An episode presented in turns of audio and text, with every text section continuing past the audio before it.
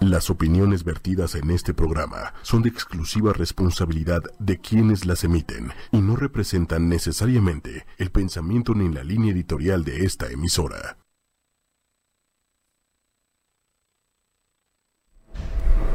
Hola, hola, buenas noches, bienvenidos y bienvenidas sean todos ustedes a este su programa Sexología 8 y media. Yo soy Carmen Morales, sexóloga, tu sexóloga, y hoy estoy muy contenta. Porque soy, no estoy sola y estoy acompañada de, un, de, una, persona que me agrada mucho este, eh, invitar al programa. Muy, siempre muy ilustrativo, siempre aportando cosas. Y bueno, esta tarde tendremos una charla acerca de las sexualidades masculinas. Sí. Y para ello he invitado y me ha sugerido el tema Iván Palacios.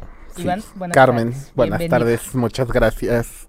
¿Cómo estás, Iván? Bien, pues ya sabes, siempre con temas interesantes que nos gusta tocar y platicar. Siempre un gusto estar aquí. Es más, eso de ya tener la próxima fecha me parece genial.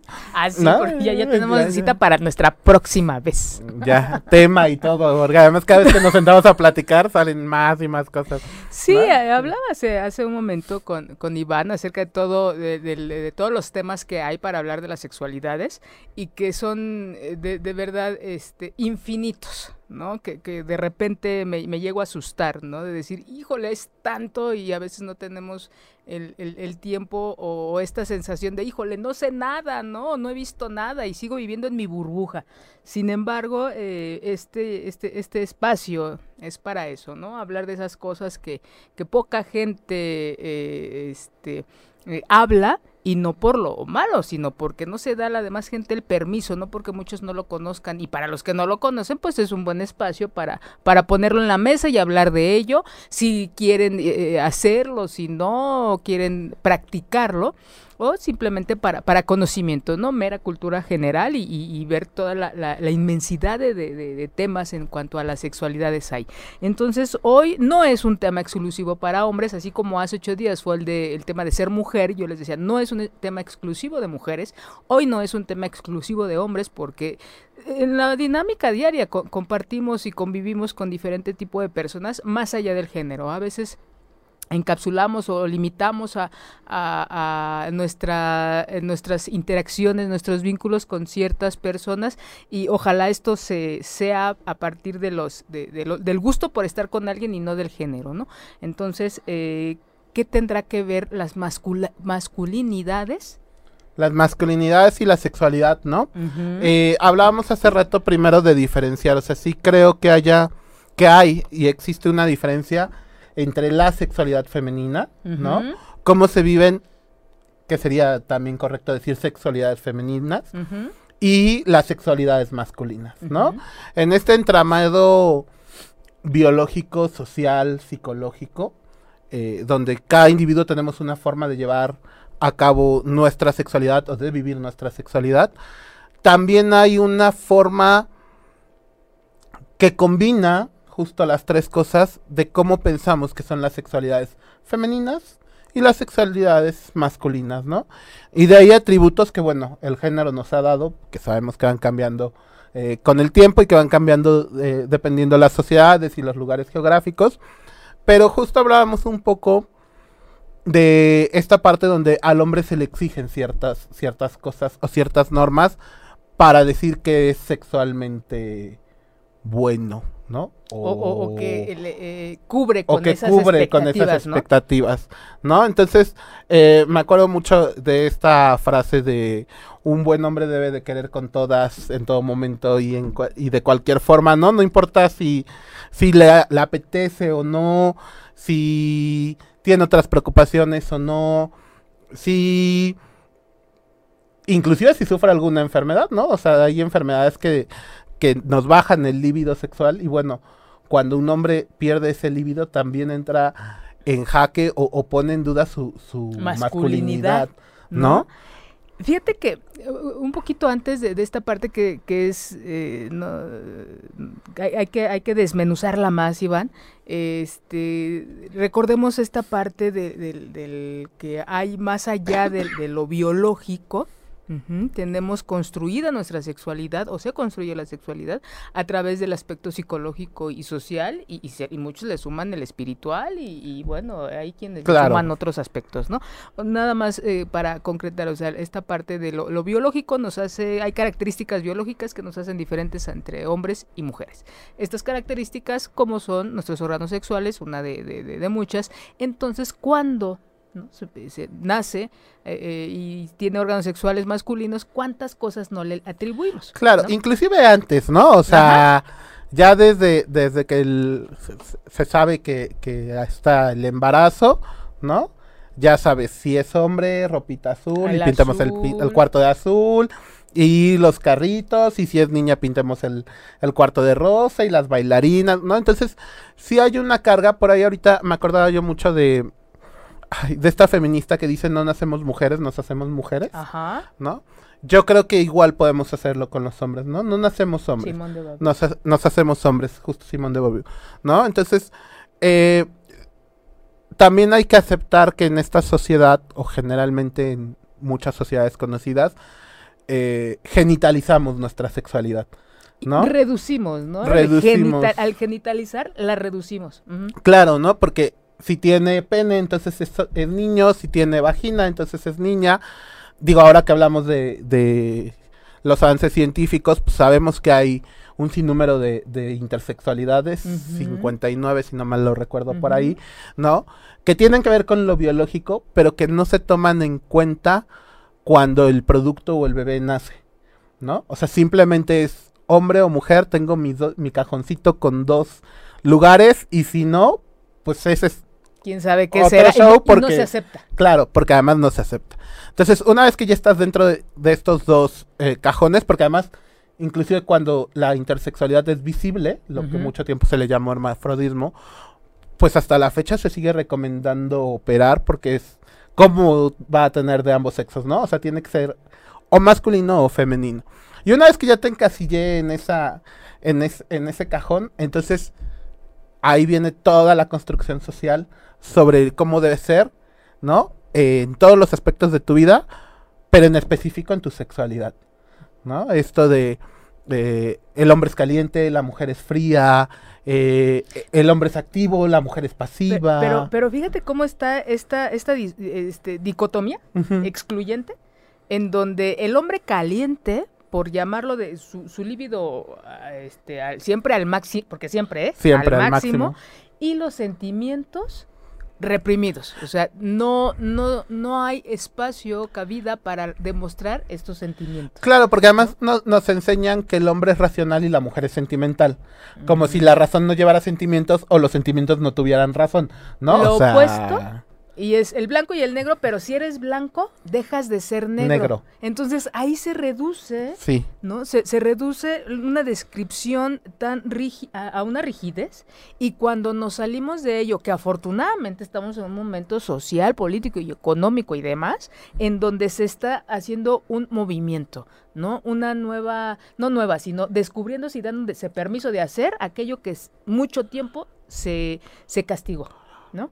Inclusive yo podría decir que más allá de, poder hacerlo, poder expresarlo. Vivirlo. Vivirlo, vivirlo sin culpa, que es un poco lo que también hablábamos hace rato, y vivirlo con la plena conciencia de es una decisión o es algo, una práctica que a mí me gusta o es algo que a mí me erotiza y que está bien, ¿no? Porque me acuerdo mucho la, la sociedad victoriana y Oscar Wilde diciendo, son una bola de, de, mm, se me fue la palabra, de doble moral, ¿no? Este, de hipócritas, porque por un lado condenan y por el otro, en lo oscurito, ahí donde nadie los ve, hacen cosas peores, ¿no? O sea... y, y, existe, ¿no? ¿Cuántas hombres, mujeres vemos con una eh, familia aparentemente, porque es la apariencia, ¿no? De los fines de semana y del esposo y, los hijitos, esta estructura familiar que, que, ya no, creo que ya no está funcionando tanto por tantos tipos de familia que hay. La OMS dice, eh, leí hace como año y medio que iban en 10 diferentes tipos de familias, todas las que, las que haya, ¿no? Cada quien va construyendo su tipo y estructura de familia. Sin embargo, el, este, ah, se me fue. ¿En qué estábamos? Se me fue en esta parte de las apariencias. Ah, de la apariencia. Entonces, este, dejamos de, de eh, al dejar de cumplir con este tipo de, estereotipos, este, nos da mucho miedo. Creo que da mucho miedo tanto a quien hace algo diferente como la gente que lo ve.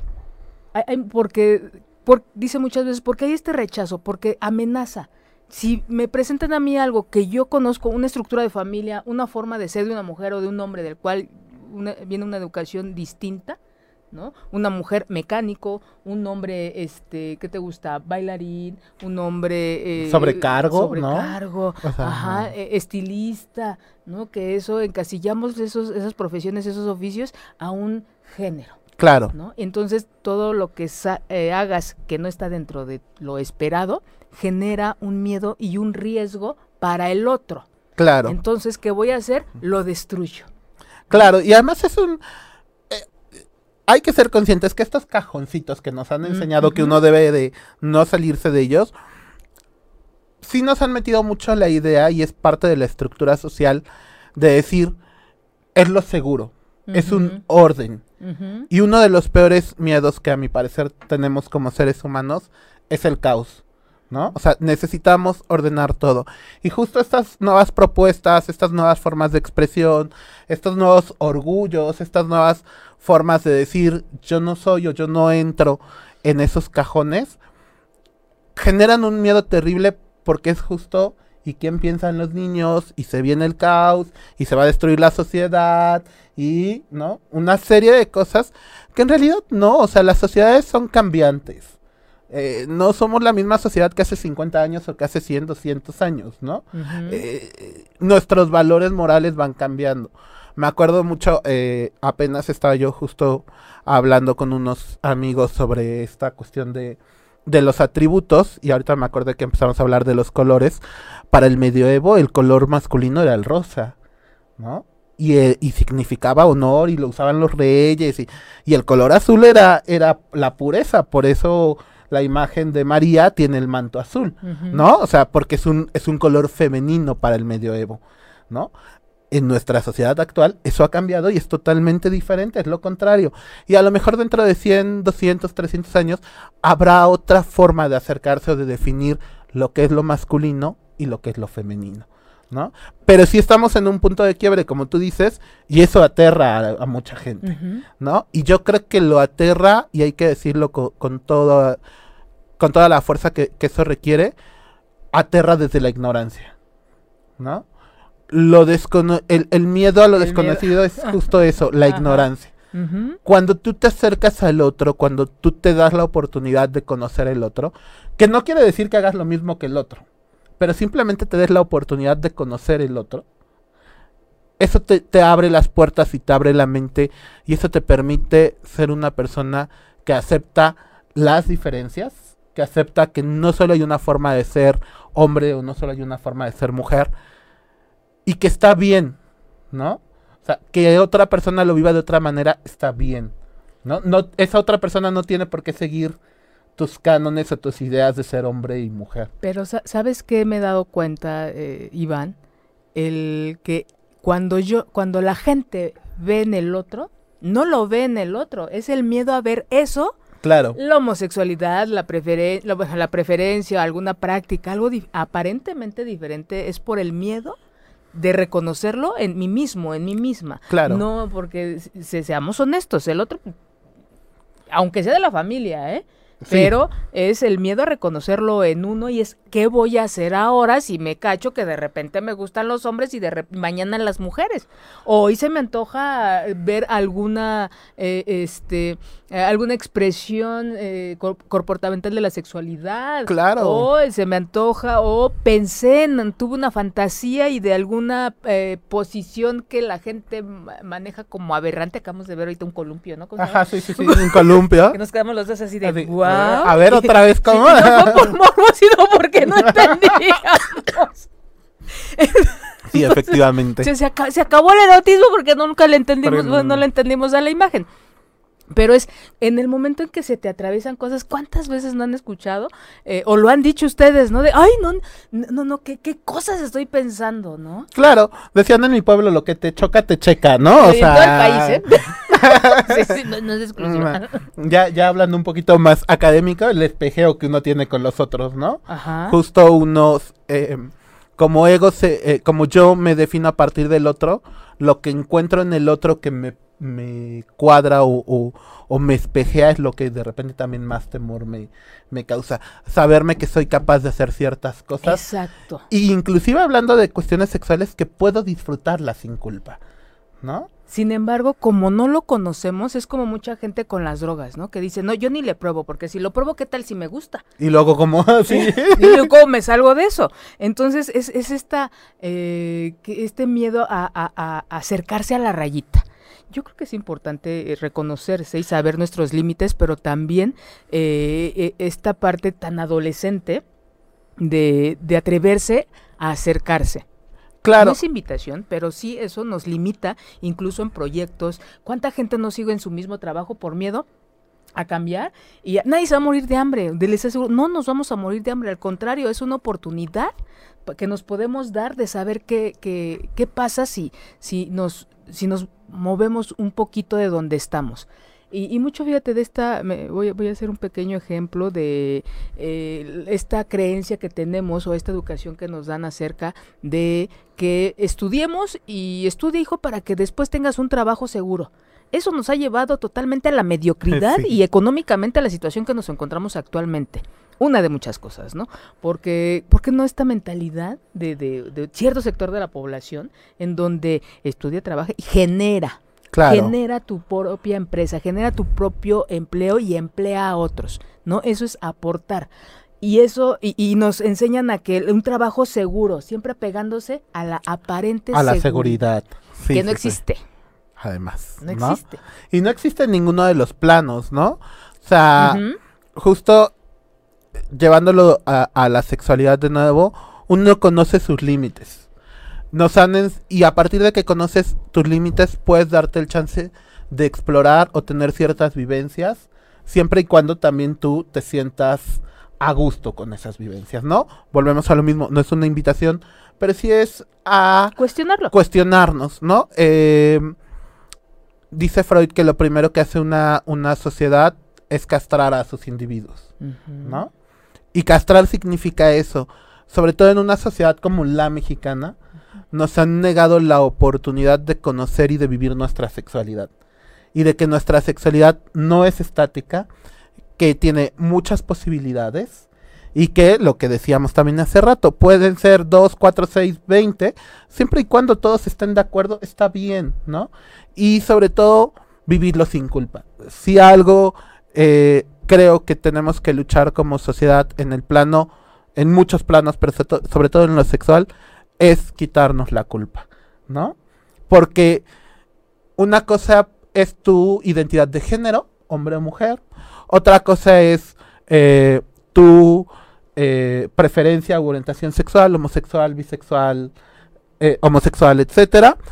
Y otra cosa son tus erotismos, ¿no? O sea, entonces está bien que tú como hombre te definas como heterosexual, pero también está bien si te gusta que te eroticen o, que te estimulen, por ejemplo, el ano. O sea, sí creo que mucha de la sexualidad humana está en resguardar los genitales masculinos, ¿no? Pero sobre todo en resguardar el ano es como, por eso los, eh, los albures y muchas groserías van en referencia a yo te penetro, ¿no? Que es la famosa yo te chingo, ya te chingué, ¿no? Y tiene que ver con eso. Entonces, cuando un hombre heterosexual u homosexual o bisexual se permite estimular y conocer diferentes zonas erógenas del cuerpo que nos han enseñado que son intocables, de verdad conoce un sinnúmero de posibilidades. Claro. ¿No?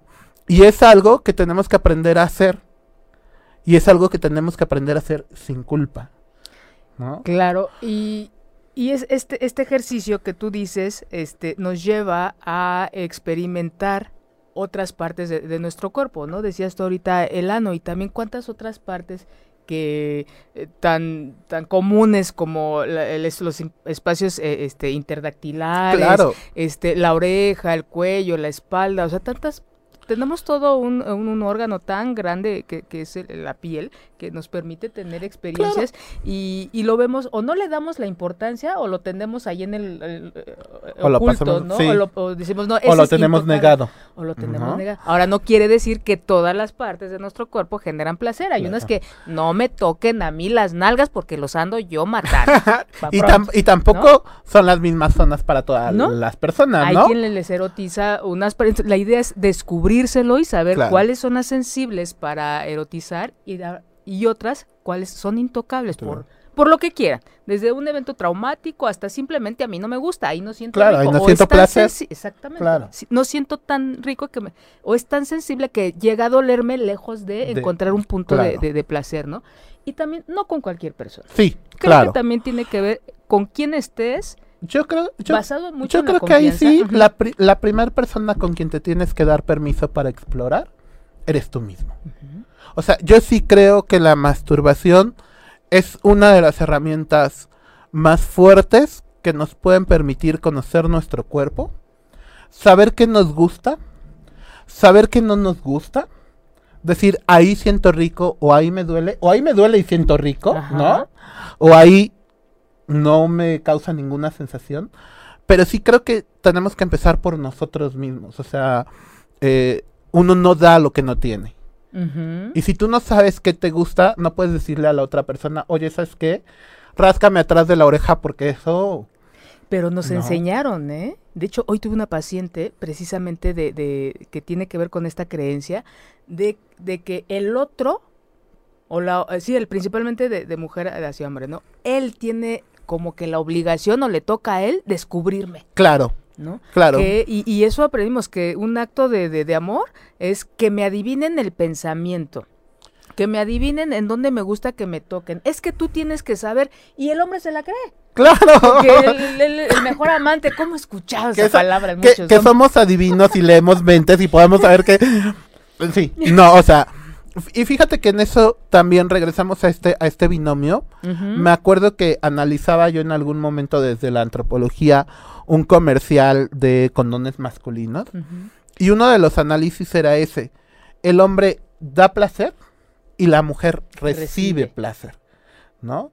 Cuando en realidad todos tendríamos que ser capaces de dar y recibir placer. ¿No? Y no con otro, con uno mismo. ¿Mm? Eh, regresando un poquito también a lo de la piel, pues es el órgano sexual más grande que tenemos, ¿no? O sea, eh, recordando un poco este libro que te decía, se los recomiendo, Le Breton, Los sabores del mundo, pues es la piel nuestro órgano más grande que nos permite entender las, sen- las sensaciones del mundo que nos rodea. ¿no? Y si es el órgano más grande que nos permite entender las sensaciones que nos rodea, es nuestro principal órgano sexual, ¿no? Eh, todos estos juegos o todas estas prácticas eh, de rozar con, con ciertos tipos de, de tela, De eh, texturas, de, flores, eh, inclusive esto que, que también se da mucho en BDSM con la cera caliente, Ujú. ¿no? Eh, Algo frío, el hielo, algo pegajoso, o sea, o sea, el- Y es nuestra piel la primera que nos va a hacer ero- eh, erotizarnos, ¿no? e- e- eso y eh, el cerebro, ¿no? El significado que, que Claro, le demos, e- el- ¿no? el- Y, y porque solito la cera, pues no, igual nos quema, ¿no? Pero eso está Pero la de forma de, de quién, procesarlo, cómo, claro. lo que imaginamos, con quién estamos y no hemos hablado de amor. Sí, no. Hemos, hemos hablado solo de la parte sensorial, de la parte Ajá. erotiva, de, del justo del eros, de qué, de qué te despierta el líbido, ¿no? De las pulsiones, de qué es lo que te hace decir ya en este momento, ¿no? Aparte están los afectos, que si bien pueden ir ligados, tampoco necesariamente tienen que ir juntos, porque esa es otra. Tanto hombres como mujeres nos han enseñado que afectividad y erotismo tienen que ir de la mano, y no. O No, sea, es- este, co- ¿cómo, ¿Cómo dijiste ahorita? Este. pulsiones, Ajá, ¿más qué? pulsiones y erotismo Ajá. son diferentes. No, amor, amor y, y amor, porque es que hay, hay esta fórmula, ¿no? Que, que hacen, es que tu primera vez, ¿no? Ah, También claro. La creencia, la primera vez que sea con alguien a quien ames. A quien ames. Y es, mande. Y si me amo a mí mismo. No, y, y sí. Y es de, híjole, qué, qué complicado. claro. Qué, qué difícil nos la ponen y, y, y qué, qué, este, nos, nos, nos apegamos mucho a esta creencia, ¿no? La primera vez con alguien que, a quien tú ames, pero no nos dicen a quien tú ames y que te ame. Claro, no, no, no. Y más en. Sí. Que ames, no importa que te golpee, no importa que sea un patán, no importa que sea lo que... No importa que la ande con 20. Ajá, pero que tú ames y es, no, pidan bien, digan bien. Sí, ¿no? sí, sí. Y, y ante todo, eh, eh, al hacer esta separación que me parece a mí vital, separa esta parte del reconocernos, el, al reconocernos valoramos. Imagínense si al, al conocer la historia de vida del otro nos permite comprenderlo y acompañarlo mejor, imagínate planteamos esa situación a mi propio cuerpo, yo entre más Claro. conozca mi cuerpo, más lo respeto, em- lo empiezo a querer, le empiezo a dar su lugar y entonces es como esta parte de la educación sexual que no hay. Sí. ¿no? Reconozcamos, vivámoslo, aceptémoslo, porque también hay mucha influencia ahorita en donde eh, no aceptamos e- el cuerpo porque no es como el del, del estereotipo, estereotipo. ¿no? El, el de allá afuera. Entonces, revisemos también esa parte y es un buen ejercicio para empezar a reconocernos. Claro, y también estamos en una época, ahorita que dices esto, donde todo tiene que ser sí. O sea. ¿No? O sea, todo se tiene que poder y todo se tiene que valer. Y creo que dentro de este conocernos, de este querernos, también se valen los nos, ¿no? O sea, te puedo querer mucho, pero hoy no quiero. Hoy no tengo un apetito sexual. ¿Por qué? Porque estoy muy cansado. ¿Por qué? Porque eh, estoy estresado. ¿Por qué? Porque no me siento bien. ¿Por qué? Por mil cosas. Porque estoy ¿no? conmigo. Porque, porque quiero estar conmigo y punto, ¿no? O sea. Y, y viene, fíjate que hay otro detalle. El siempre, la necesidad de, de dar explicaciones. Claro. Sí, esto de, ¿por qué no quieres? Ya no me quieres, ¿verdad? Seguramente ya te fuiste con otra, ya te fuiste con otro, seguramente esto... Y es, Ya espérame, te fuiste estamos, a desfogar con alguien más, ¿no? estamos tan acostumbradas y tan acostumbrados a justificar un no. Claro. Y es, el, como dicen acá muchas chicas, de muchas asociaciones civiles, el no es no. Y cuando uno, cuando hay un vínculo, cuando hay un conocimiento, es se respeta el no. Claro. ¿no? Y hay momentos para platicar de ese no, Mm. pero sí creo que eh, eh, se debería de respetar mucho más el no, El no. sin justificar. Claro. ¿no? Una cosa es que tú me digas no y yo te diga, bueno, estás bien. Ajá. Y tú me digas, no quiero platicar ahora, o no estoy bien, o sí estoy bien, o la respuesta que se les pueda ocurrir. Y otra cosa es justo estos reclamos de, ¿por qué no quieres? Porque ya te fuiste por ahí, porque ya te fuiste a desfogar, porque ya no me amas, porque no quieres estar conmigo, y todo el drama que conocemos, ¿no?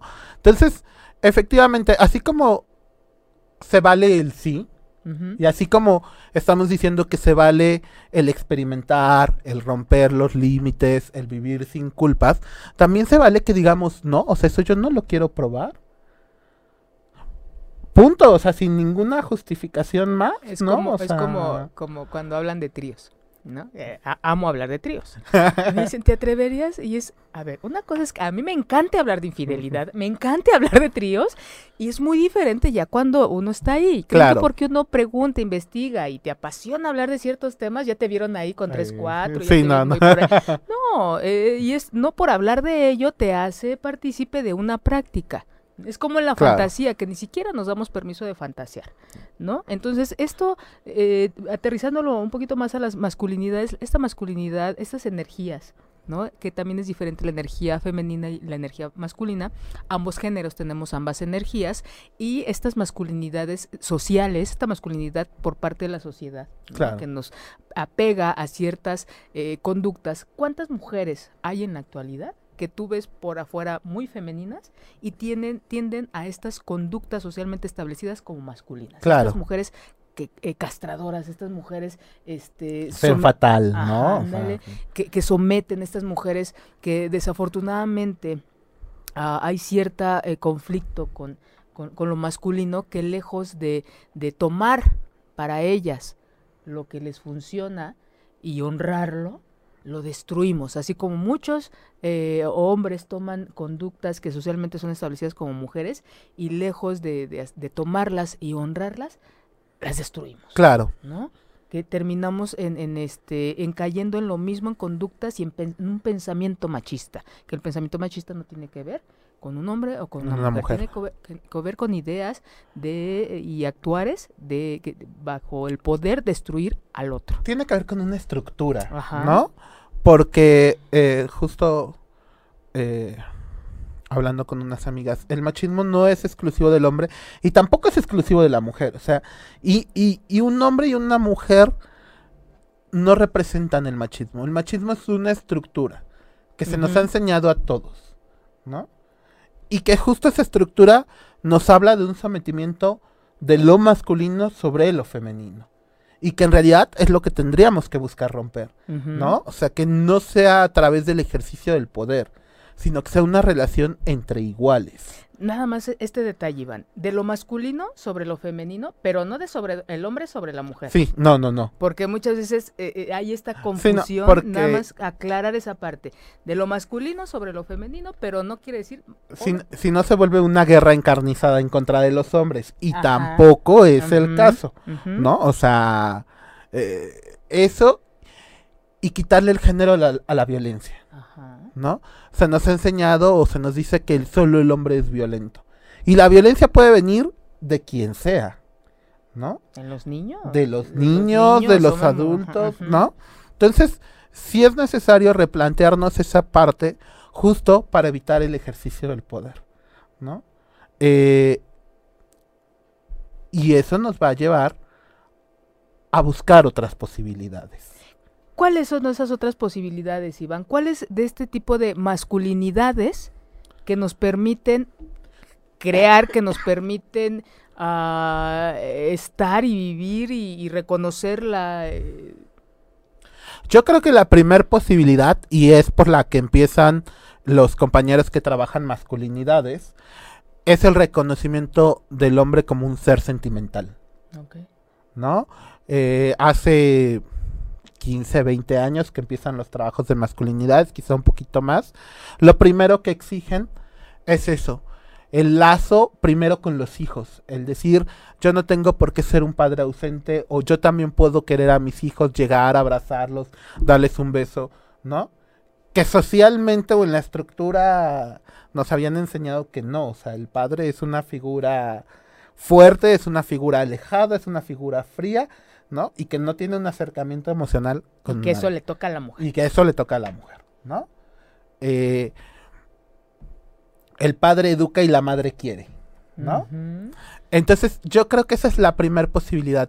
Reconocer que todos como seres humanos, hombres, mujeres, quimeras, lo que sea, somos seres sentimentales.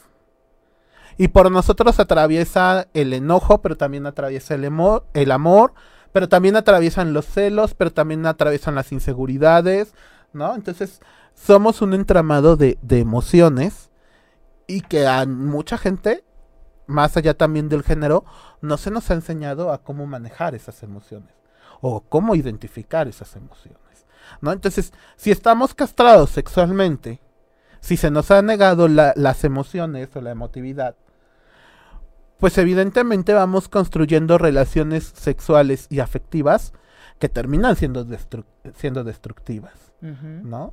En lugar de ser, eh, en lugar de poder reconocernos como seres sexuados, como seres sentimentales, como seres individuales, como seres sociales, como seres biológicos, y entonces ir construyendo en lugar de, de destruirnos. ¿No? Primero en lo individual, primero yo como sujeto, y después con mis, mi o mis parejas, ¿no? O sea, eh, yo creo que esa sería la, la primer posibilidad que tendríamos que ver. Y por eso ahí se habla de masculinidades, no de masculinidad. ¿Cuál, sería? Eh, fíjate que, bueno, ahorita antes de la siguiente pregunta, o del siguiente punto, eh, me, he encontrado, digo, yo hago relaciones psicológicas, tuve un, un, un grupo eh, muy, muy, muy junto, pues, de evaluar a muchos hombres, este, eh, maltratados. Entonces, ellos me decían, eh, en todos, no hubo uno que no me lo dijera, digo, no fueron mil, fueron como cinco, más o menos seis, este, y me decían esto, es que yo no quiero ser como un, un típico macho que golpea, que no, este, que, que maltrata, que ausente, este, y no, y, de verdad, hombres que tenían pues a flor de piel la sensibilidad, este, contactaban con sus sentimientos, los transmitían y se relacionaban, y bueno, las mujeres, este tipo de mujeres que, que los maltrataban, tenían esta estructura. Claro, porque además nos han enseñado que la violencia es masculina, volvemos a esa parte. Y, ellos me decían, nada más este, ellos me decían, es que yo no me identifico ni quiero ser como eso. O sea, este rechazo nos lleva a caer en la vulnerabilidad. Claro. ¿no? Y, justo es eso lo que yo lo que yo te iba a decir. Como nos han enseñado que la violencia es masculina, primero no aceptamos que una mujer entonces o, que, o que la violencia pueda venir de lo femenino, ¿no? Y en segunda, cuando tú te empiezas ahora en este cambio que estamos hablando, que, que estamos sufriendo como sociedad, a alejarte de lo que tradicionalmente te han hablado de que es la masculinidad, una de las primeras cosas que dices, yo no quiero ser el golpeador, yo no quiero ser el violento. Pero como yo no quiero ser el golpeador, como yo no quiero ser el violento, entonces permito muchas otras cosas de, la, de la, otra parte, ¿no? Eh, también por ahí alguna vez conocí un caso de un chico que además hacía artes marciales, un ropero andando, y la mujer lo golpeaba. Y cuando él va a terapia, él dice, es que el que se tiene que controlar soy yo. Ajá. ¿No? El que tiene que evitar ser violento soy yo. Y, era así de, pero quien te está violentando es ella, ¿no? O sea, reconoce que la violencia puede venir de otra persona independientemente del género, ¿no? Entonces, sí es complicado, porque además, volvemos a lo mismo, no es cuestión de una sola persona, no es cuestión de un solo género, o sea, es un camino que tenemos que recorrer juntos porque así como hay hombres que están poniendo en crítica su masculinidad o la idea que les enseñaron de ser masculino, hay mujeres que exigen que los hombres regresen a esa masculinidad, ¿no? Sabes que, una de las cosas es como también está la de, una dependencia por el miedo a reconocer la capacidad de autosuficiencia. E, es una de las cosas que yo me he dado cuenta aquí y tiene que ver también con el hacernos responsable de que a veces no sabemos qué hacer. Y cuando no sabemos qué hacer, va a estar el otro o la otra. Sin embargo, no es su obligación. O de, o de poner nuestras inseguridades en el otro. Ajá. ¿No? O sea, eh, también por ahí algún, conocía una pareja que el chico le decía, iban a una fiesta y ella le decía, quiero bailar. Ah, pues va a bailar. O sea, a mí no me gusta bailar, va a bailar. Y entonces luego ella se enojaba porque él no le prohibía ir a bailar con sus amigos, ¿no? O, él no le decía, ¿por qué bailas con fulanito? O, no, o no bailes con sutanito. Y él decía, pues si estamos juntos, si hay confianza, si además estamos en el mismo espacio y ella lo único que quiere hacer es bailar, pues que vaya a bailar, ¿no? Pero hay quien exigía como el célame, como el prohíbeme cosas, era ella, ¿no? Entonces, si es algo que entre los dos géneros, que con todo respeto a mis amigas feministas de repente se les olvida, es algo que tenemos que hacer y trabajar juntos. Todos, inclusive más allá del género, como seres humanos. Porque es una estructura que nos domina a todos. Nos gana, de repente uno se, se, checa así en el día, dos que tres cosas de, ay Dios, ahora sí que estoy en pro de esto y lo hice o lo dije o lo pensé. sí, vamos a, dar un, un, pequeño espacio, ay mira, te voy a invitar más seguido. Bueno, ya está eh, asegurada la próxima este, visita de, Iván. Eh, dice Irma Ileana, súper interesante, excelente tema, felicidades y gracias. Este, muchas gracias, Irma. Eh, eh Mimis, más publicidad para temas como este, gracias. Lupita Toquero, ¿nos escucha? ¿Nos escucha este Dieguito? Sí. Súbele a tu, a tu tele, a tu cel, a tu... O ah, aprovecho para decir que estamos en diferentes eh, eh, plataformas. estamos en este en YouTube, estamos en YouTube. en YouTube, también en YouTube. y en YouTube. Es la única que me acuerdo. Pero estamos en. Facebook, ya sea en la página de Media, en mi página de Karen Morales R o Karen Morales Sexóloga. Yo también lo compartí. Este, ya lo compartí. y bueno, en todas esas plataformas, en todas estamos. Ah, eh, dice Daniel, qué gran tema. Muchas gracias, Daniel. Jimena ama, nos, ah, fíjate, aquí se están mandando sus te amo. Ama a Daniel y Daniel ama a Jimena, Lupita, este, Abril dice, amigo Iván, te quiero, te extraño y te admiro. Muchas gracias. Este, Abril, les agradeceríamos este cualquier comentario que tengan con, mucho gusto. Pregunten qué es para ustedes, eh, cómo han reconocido su, su este masculinidad Sí, eh, se sienten identificados de quién lo han tomado, de su familia, ustedes lo han descubierto, dónde se sienten más cómodos. Eh, y también aquellas mujeres eh, nos permite descubrir en nosotras mismas en esa energía masculina, ¿no? Justo. Cómo nos este, reinventa, cómo nos vamos estructurando. Ah, con, esos, con esa frase que dijiste hace ratito de cada quien, no nacimos mujeres, sino construimos, nos construimos como tales. con esa frase cerré el programa pasado y es la invitación a, a este programa, ¿no? ¿Cómo nos vamos construyendo. Así como cada quien va construyendo su relación de pareja, no esta pareja que nos, que nos eh, venden, ni la estructura de la familia. Realmente cerramos la puerta y cómo es la dinámica, cómo se sienten siendo lo que son hombres, mujeres, cómo se sienten viviendo en pareja, es lo que han buscado, lo pueden mejorar, quieren reinventarse. Y, y, justo como, como iniciabas un poco el programa, ¿no? Que no es un tema solo para hombres. Yo creo que como hombres o como mujeres, tenemos que aprender que tenemos una parte femenina y una parte masculina. Y entonces, como tanto hombres como mujeres desarrollamos, nos conectamos y vivimos esas dos partes que tenemos, lo masculino y lo femenino dentro de nosotros. ¿No? Entonces, creo que temas como el de la semana pasada, como este, nos ayudan a ir repensando nuestra idea de masculinidad o de masculinidades, nuestras ideas de feminidades y cómo lo podemos introyectar en, en lo que nos han enseñado a nosotros y a partir de ahí, qué puntos de quiebre podemos tener. ¿No? ¿Qué podemos cuestionarnos? ¿Qué podemos aceptar? ¿Y qué podemos decir? Esto lo tengo que cambiar. Y no lo tengo que cambiar por el otro, lo tengo que cambiar por mí, por una salud emocional, por una salud física, ¿no? Por, por sentirnos plenos como seres humanos. Fíjate que retomando, hace rato dijiste algo tan bello en donde eh, dices tú, el hombre penetra, la mujer recibe.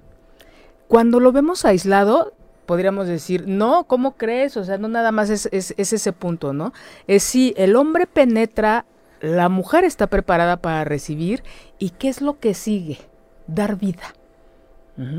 Entonces, eh, cuando vemos las cosas por separado y no vemos esta continuidad, eh, esta vida eh, cíclica en, espiral, nos perdemos y, y, yo creo que eso genera así como desconcierto, frustración, no sabemos qué pasa después, ¿no? ¿Qué pasa cuando integramos? ¿No? ¿En qué momentos estoy yo preparada, esta energía femenina me permite recibir? ¿En qué momento eh, reconozco mi energía masculina para penetrar? en un círculo social, en un nuevo trabajo, en, algo. No solamente hablar de la parte genital, sino en qué momentos de nuestra vida estamos, eh, necesitamos acudir o recurrir, tomar de esas energías, ¿no? Así la mujer la energía femenina nutre, la energía masculina da estructura.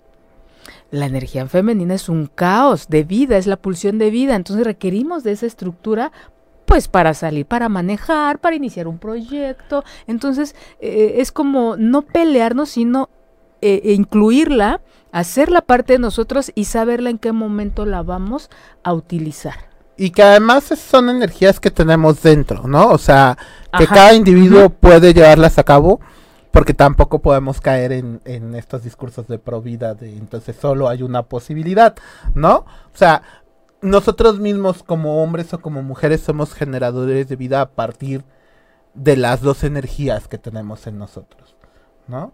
Y que va alejado justo eh, de, de las pulsiones y que va alejado justo del erotismo, que se pueden relacionar, pero que tampoco son exactamente lo mismo, ¿no? Y que ahí tendríamos otro cajón que también nos han enseñado. Otra cosa es la reproducción.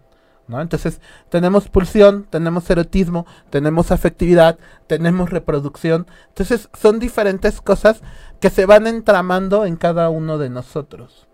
Y, que, y que no necesariamente se va a enfocar a, como bien dices, a esto de dar vida. Sí podemos dar vida, no solamente dando una vida a una persona, sino dando vida de, de, de, nosotros mismos, ¿no? De, de, nuestro trabajo, del crear, de, movernos, de, ir más allá de la línea que decíamos hace ratito, de, de, esta, todas estas cosas que, que nos dan vida, ¿no? Hablaban, eh, hay cursos incluso en donde se asocia el ciclo de la luna con la, las energías, la energía femenina, ¿no? En qué momento, eh, cómo influye en nosotros en cada momento de nuestra vida y en el ciclo menstrual.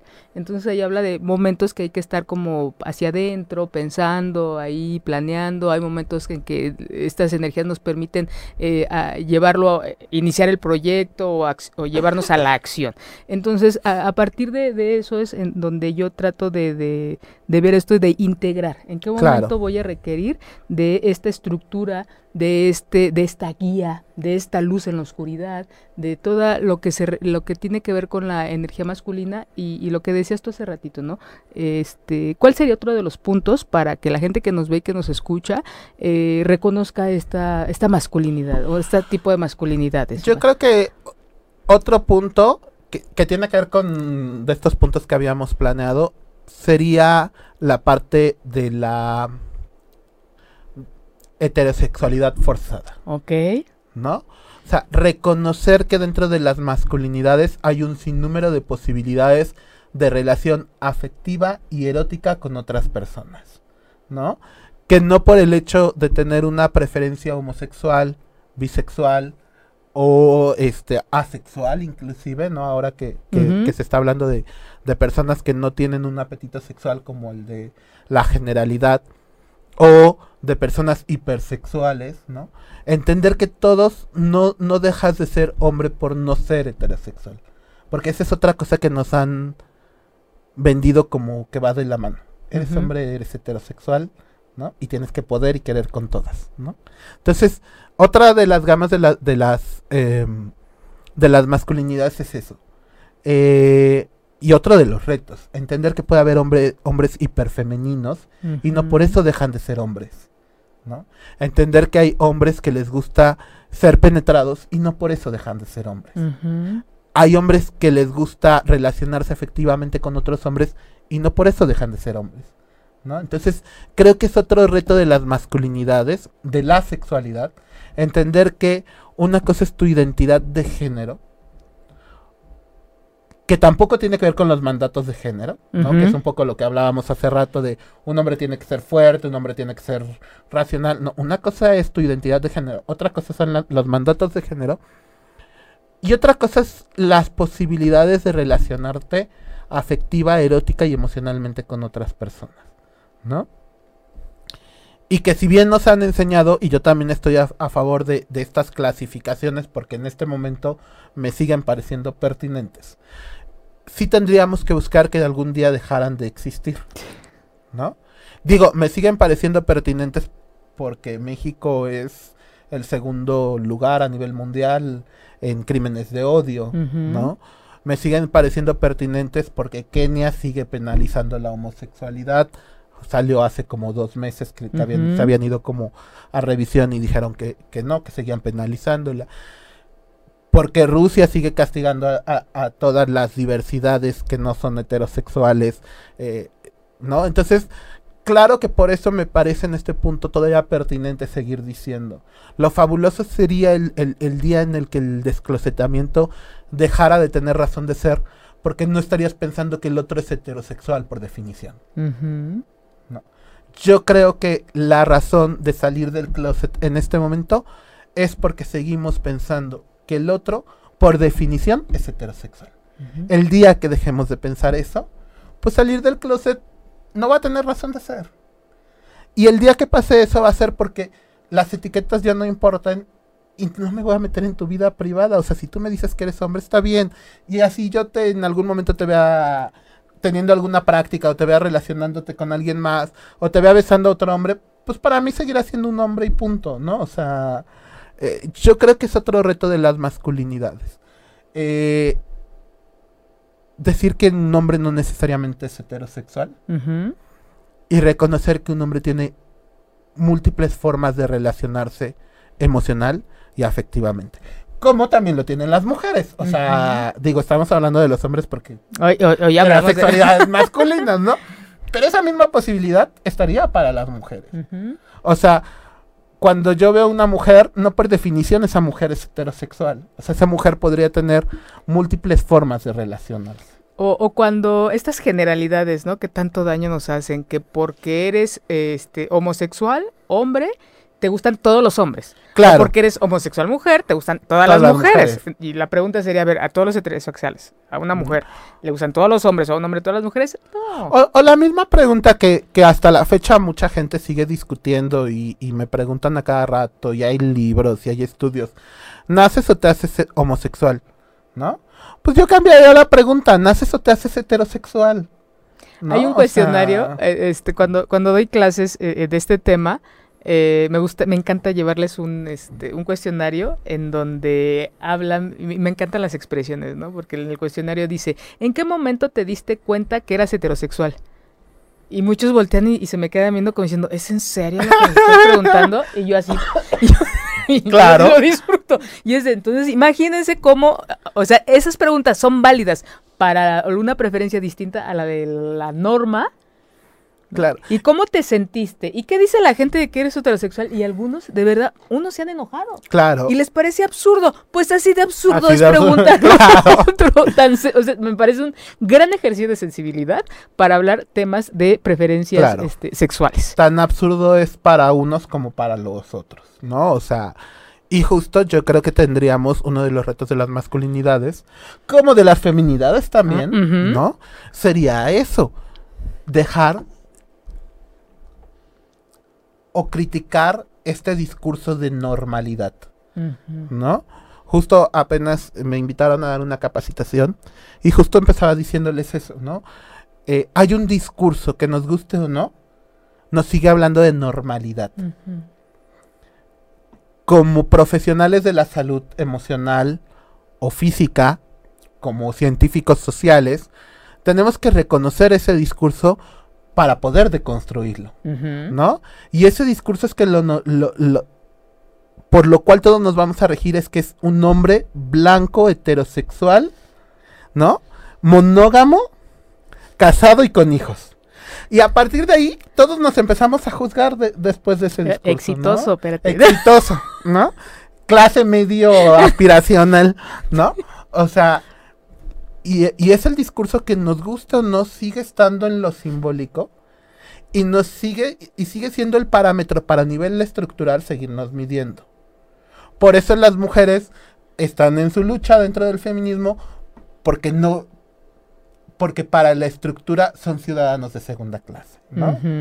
Por eso los homosexuales estamos en nuestra lucha, porque como no cumplimos con, con estos requisitos, también estamos siendo... Por eso los pobres están en su lucha, ¿no? Y, y estos grupos indígenas y la gente no blanca está en su, está en su lucha, porque hay que atacar este discurso de normalidad que nos sigue, por lo menos para Occidente, que nos sigue rigiendo. Y fíjate, ahorita me acordé de, de una imagen, este, no sé quién, no sé de dónde la vi, pero me parece tan, tan interesante en donde están dos tipos así, un rey y su, el rey y su achichincle, ¿no? Y este, y el achichincle eh, ve a toda la gente que está inconforme con el, con el reinado. Entonces, este, dice, oiga, eh, rey, ¿qué vamos a hacer? Y voltea y le dice, no te preocupes. Dile a los que tienen, porque tenían ellos un, un as, creo. Dile a los que tienen as que los que no tienen intentan quitárselas. Entonces vamos a Claro. ver qué sucede. Y bueno, ¿qué sucedió? Pues que lo- todo el pueblo se está peleando y este haciendo de ellos Y- lo que se le da. Y lo mismo pasa con este discurso. Por su- ajá. ¿No? Y ahí tienes. de- ahí voy de nuevo con mis amigas las Eh, os, feministas. perdón, ¿cuál es? Os, Os. el os. Y ahí voy de nuevo contra mis amigas feministas. Y ahí tienes a las feministas diciendo que las chicas trans no son mujeres y corriéndolas de los encuentros feministas. Corriendo las del baño. Del ¿no? ba- y corriéndolas de los baños. Ahí tienes a los homosexuales creando una nueva moral heteronormada diciendo que todo lo sucio, todo lo profano, todo lo que no tiene que ver con una buena vida, casarse, adoptar hijos, tener una casa, una van y ser una pareja exitosa, todo alejado de esa moral, entonces es malo, perverso y hay que deshacerlo, ¿no? Y entonces, ¿cómo se atreven a salir en, eh, trasvestidos a las calles? ¿Y cómo se atreven a salir desnudos a las calles? ¿Y cómo se atreven a hacer carnaval? El movimiento homosexual nace así. O sea, nace de la escoria de, de, de la sociedad. O sea, hay que decirlo, ¿no? Pero ahora se ha creado esta nueva moral alejándose y entonces entre homosexuales hay que pelearnos porque ustedes tienen que cumplir las normas que yo estoy diciendo. Y efectivamente es esto que tú dices. Se sigue perpetuando este discurso mientras los demás nos enfrascamos en peleas que no tendrían razón. De Exactamente. Entonces, cuando uno, sea, como dice en la gestal, cuando estás aquí, estás viendo el árbol y si te das dos pasos, tres pasos para atrás, vas a ver la inmensidad y la riqueza del bosque. Entonces es como la invitación de, esta tarde-noche a, recorrerse, a explorarse, a, reflexionar acerca de su energía masculina, de su energía femenina, a, reinventarse, a reconocerse qué tipo de hombres quieren ser. ¿No? Con qué tipo de, de, características se identifican de su familia, cuáles han ustedes reinventado y cuáles quieren ustedes dejar a esos, los que tienen hijos, siempre vamos a convivir con alguien a quien le vamos a dejar un, este, una semillita. ¿Qué tipo de semilla quieren dejar ustedes? Iván de mi vida, muchas gracias, por esta eh, grata charla y nos vemos muy pronto. Claro, como siempre un placer. Muchas gracias. Efectivamente esta invitación a reinventarnos, a conocernos, a querernos, a construirnos como individuos y como personas para después poderlo compartir con, más personas. Muchas gracias, Iván. Muchas gracias. muchas gracias. Y muchas gracias a toda esa gente que nos vio y que nos escuchó el día de hoy, a toda esa gente que va manejando, que llegue comiendo a su casa, a los que están en su casa, disfruten mucho su familia y a los que están solos, un gran beso. Nos vemos dentro de ocho días. Gracias. Yo te voy hasta el 23. Nos vemos el 23.